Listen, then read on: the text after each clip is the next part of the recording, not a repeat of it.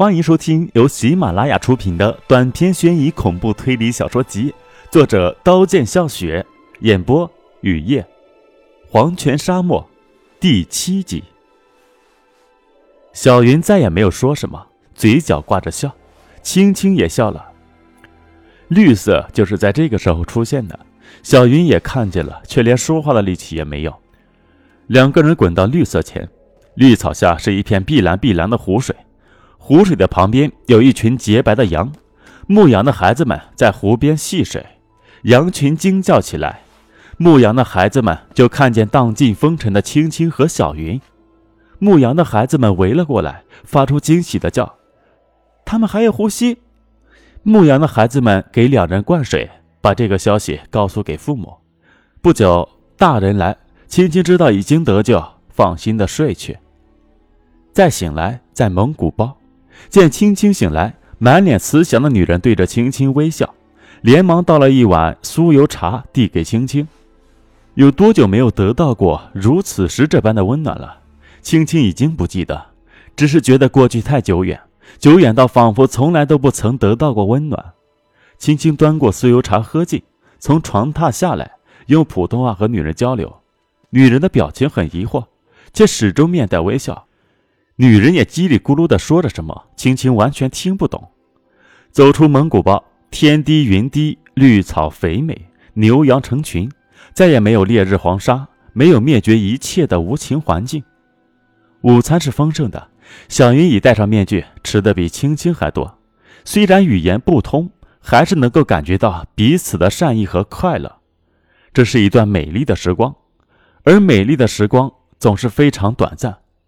丰盛的宴席结束，青青和小云就要离开，在陌生人们不舍的目光里，迎着将落的夕阳走，走到陌生的镇、陌生的城，在火车站的候车室过夜，看着呼啸而过的警车、警察，警觉起来，知道再也回不去出发的那个城市，要亡命天涯。第二天，到有汉人居住的城市，那里的人们说普通话，两个人迫不及待的上网。查社会与法下面的新闻，有关于老太婆死亡的新闻。经过警方的全力侦查，已经侦破，凶手已经死亡。无论青青怎么搜索，都搜索不到关于自己的一点信息。蓝天海洋大山游桑的一点信息也没有。网上没有信息，不意味着警方没有备案，因为警方在侦查老太婆死亡案的时候，不可能不注意到他的房客已经失踪。蓝天海洋大山游桑的失踪也不可能不引起警方的高度重视。或许此时他们封锁了消息，正在全力追查。无论能否追查到，此后的自己也将永远生活在警方的追捕阴影中。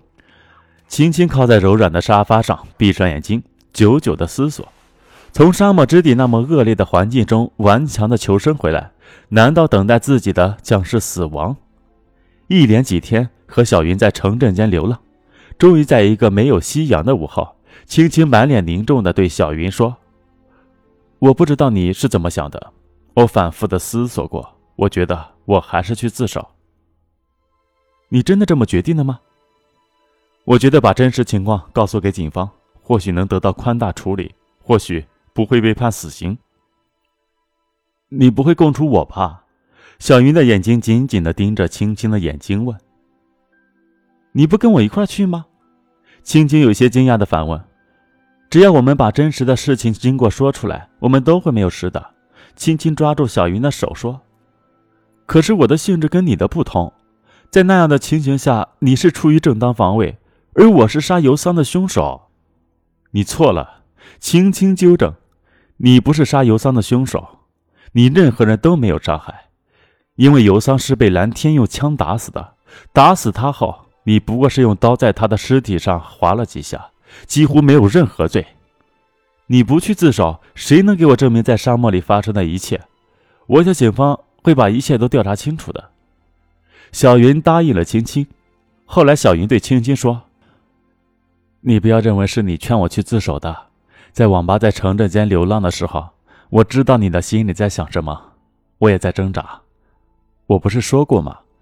若有来生。”我们还是姐妹，那么今生有难，我们就更要一起承担。